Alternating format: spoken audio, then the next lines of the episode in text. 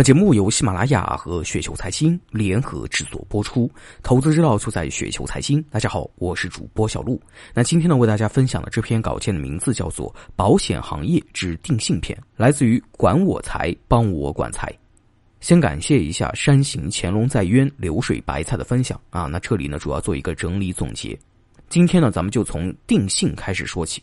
研究保险行业以前，我基本呢是看银行居多。那为什么会从银行跳到保险呢？因为两者之间在某些层面有着巨大的相似之处，又有着巨大的不同之处。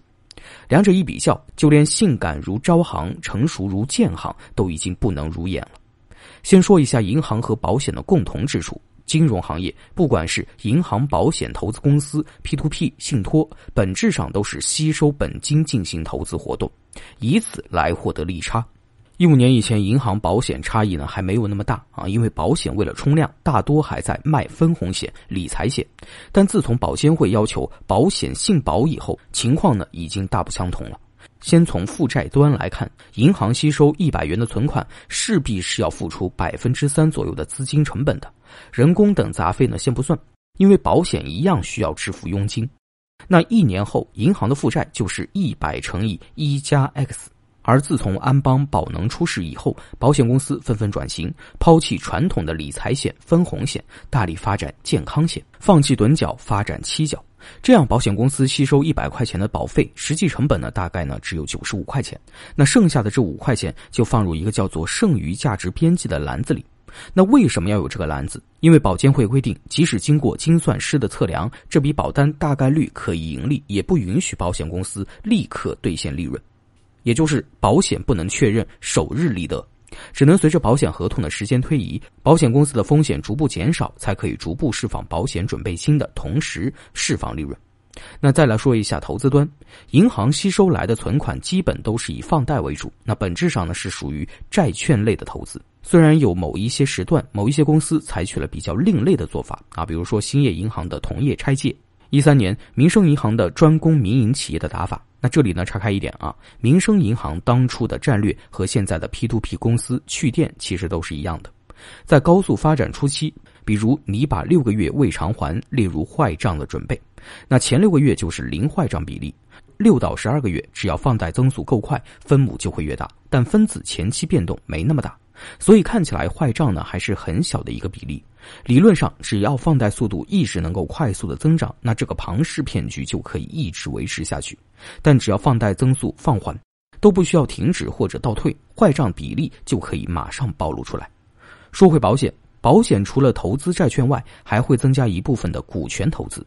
那为什么我认为股权投资一定是优于债券投资的呢？如果你相信我们国家未来十年的 GDP 可以平均保持百分之五的增长，目前呢是百分之六点八，所以这个假设应该是很保守了。能上市的企业一定都是各行各业的头部企业，平均回报率一定是大于整个国家的 GDP 增长率的。各大保险公司请的投资总监就算是一头猪，他只能取得指数的平均回报，那也一定是优于债券收益的。那第三，保险和银行资本充足率的差异，银行贷出去一笔款，充足率就减少一笔。等到了监管红线的时候呢，就不得不去补充资本金。所以可以发现，过去几年大多数银行都在金融市场疯狂的融资。前几年呢是发优先股，今年好像都是在发这个可转债啊，几百亿、几百亿的发，一边分红一边融资，精神分裂的是不轻，股东权益就这样慢慢被摊薄。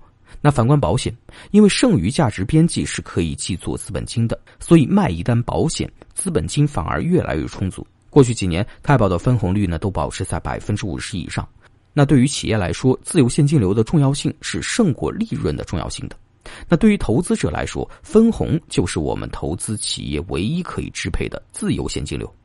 银行报表赚再多的利润，分不到手上，那和小股东就是无关的利润。因为银行在我看来呢，已经算是足够好的行业，所以与银行做一个比较，得出保险更好的结论。这是第一步对比下的定性。那第二步，回到保险本身，保险行业最近几年呢发生了两个质变。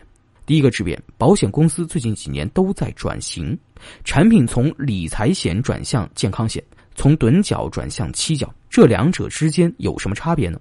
理财险一般只能够吃一个利差，这还是在理想状态下，而健康险不仅可以吃利差，还可以吃死差。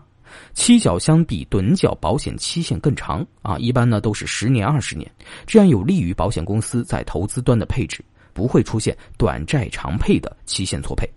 如果遇到降息周期，趸缴的产品是会出现严重的利差损的。那第二点，以前保险公司偿付能力充足率等于净资产除以准备金乘以百分之四。